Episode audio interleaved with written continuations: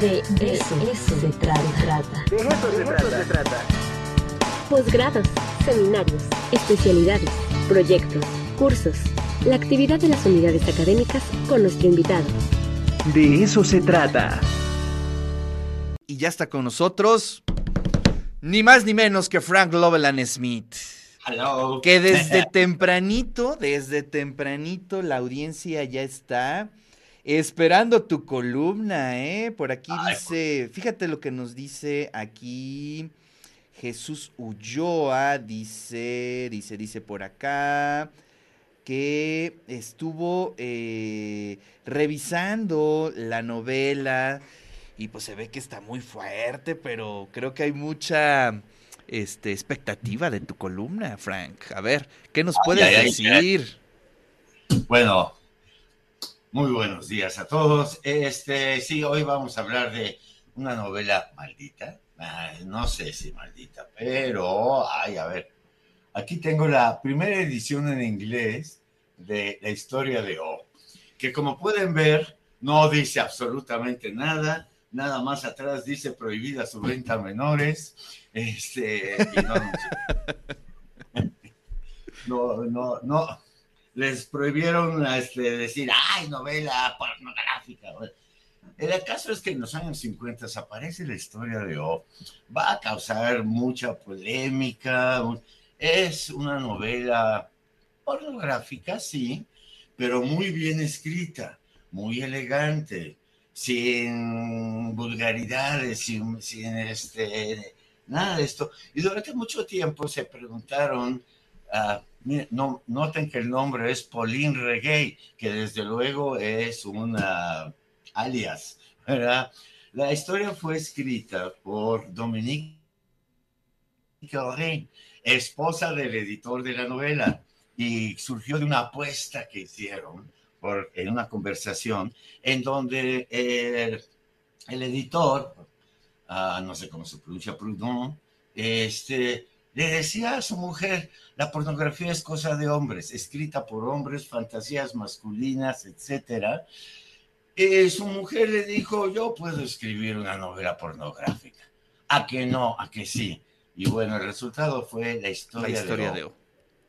Una historia que sí, es una típica, como podemos ver en las ilustraciones que aparecen. Es una novela sadomasoquista, muy inspirada en el Marqués de Sade, pero con una diferencia fundamental.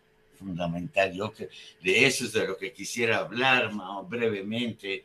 Uh, en las novelas, por ejemplo, bueno, las novelas del Marqués de Sade, la sexualidad que vemos ahí es criminal, es totalmente criminal.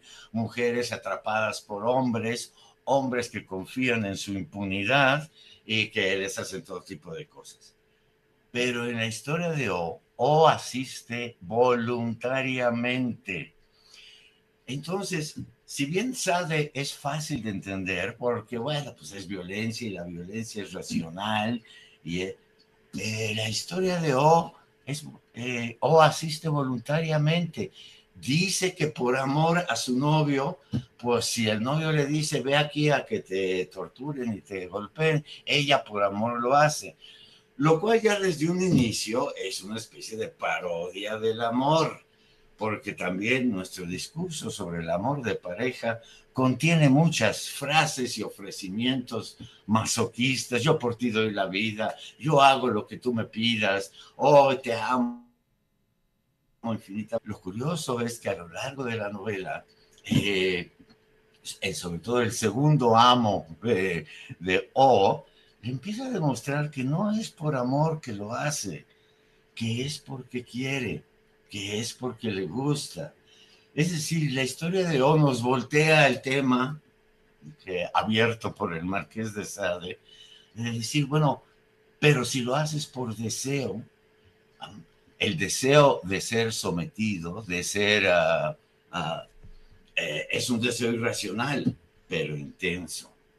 entonces, las discusiones sobre si historia de O es pornografía o no, a Dominique Ori lo transforma en una especie de nuestro deseo de despersonalizarnos, ¿no? Ah, y, y también algo, un tema que es muy interesante. El mundo funciona porque tenemos deseos masoquistas. Nos gusta obedecer, nos gusta quedar bien con los jefes, nos gusta porque eso nos quita la responsabilidad de ser. Pero más allá, es una situación intensa y despersonalizante, muy parecida a lo que buscan los conventos de todas las religiones, los monjes. En la despersonalización aparece, pues en muchas religiones, la experiencia mística. Esta historia no llega allá, sino que llega el absurdo de la despersonalización. Llegó un momento en que, oh, ya no es ni esto ni aquello, la convierten en una especie de animal.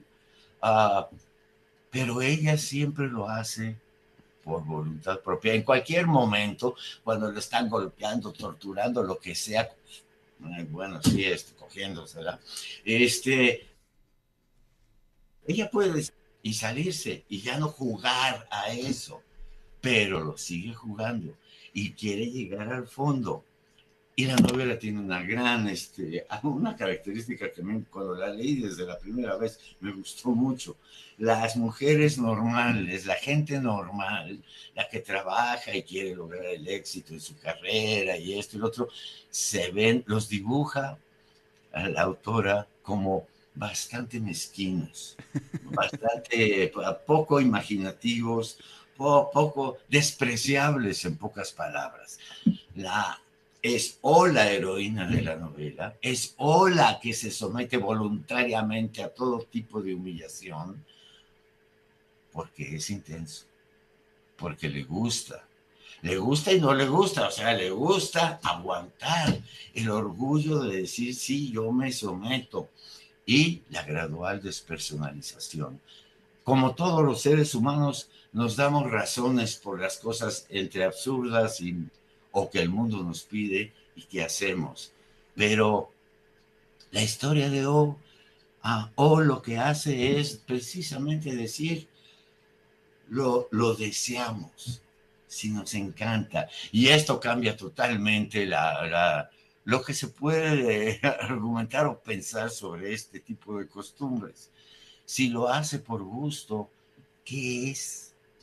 Nuestro deseo de sumisión. Realmente es un deseo que ha sido alabado en la, en la cultura. La sumisión te lleva a la despersonalización, pero ese es un camino bueno, malo, correcto. La novela termina maravillosamente ambigua, este, porque Domenico Rey no nos va a decir que o se va a iluminar al final, va a descubrir la experiencia mística o sagrada, no, sino nada más nos lleva y nos dice, bueno, ¿a dónde lleva este deseo que sí existe y que sí permite que el mundo funcione, el deseo de someterse? Y a poco, si lo piensas bien, ¿no desea usted también someterse? está en manos de otros. Oh, que, porque eso nos libera, ojo, de la culpa, de toda culpa. Yo no, eh, esto me lo están haciendo. Yo cumplo órdenes, yo hago lo que me dicen que haga. Y, en ese, y ese proceso de obedecer es intenso, eh, lleva límite eh, y crea una novela que es una especie de nueva pornografía. ¿no? En donde ya, ya Bataille había dicho, ¿no? La, la, identidad entre la experiencia mística y las experiencias eróticas intensas, que las, ah, las expresiones y todo esto son las mismas. De hecho, si uno lee, no sé, la, la, vida de Santa Teresa, pues sí hay escenas ahí que se parecen mucho a las de O, cuando el demonio quiere tentarlas y ellas se azotan y se azotan y, no logran vencer al pinche diablo. Este, la tentación y todo esto. Bueno, el, masoquismo, y no me refiero un poco a el masoquismo de Masoch, es muy sencillo, es muy simple, no, el, el deseo de sumisión el deseo de entregarnos. Claro. Porque entregarse es... Hoy en día nos cuesta mucho trabajo amarnos porque la cultura nos enseña que eso de entregarse es una tontería. No, uno no se entrega a nadie. Alguien está bien, pero que te lo hagan a ti, no, no, no, no. Oye, pero lo, lo, lo, a ver, este, me está llamando la atención eh, Sí. eh, el asunto editorial también, Frank. Es decir, es una novela, pues que prácticamente está en el olvido, ¿no? Bueno, pero ahora hay muchas ediciones, hay ediciones este, incluso pues caritas. Ah, este, ya con, ah, como vimos ahorita, ya, ya con texto en la portada y todo esto.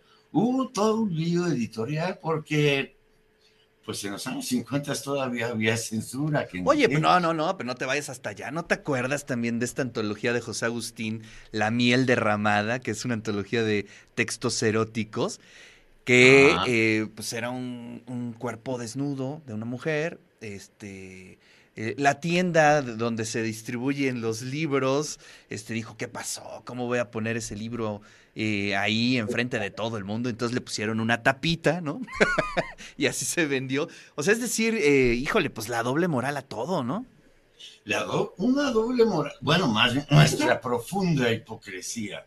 Claro. No, este, nos gusta obedecer, ¿no es eso un deseo masoquista? ¿No? Yo siempre digo en clase, muchachos, la obediencia no es una cualidad, es una obligación a veces por el mundo en que vivimos, pero los adultos cuando son libres se ponen de acuerdo y se comprometen con sus acuerdos. Pues no hacen, ay, pues lo hice porque me ordenaron. No, porque pues así es la vida. Frank, muchísimas gracias. Te mando un fuerte abrazo. Estoy muy de acuerdo con Onetti, ¿eh? Lo podemos dejar para la semana. Va. El próximo jueves, Frank. Nos vemos próximo jueves y ya nos encontraremos por allá en el CCU. Así Espero. es.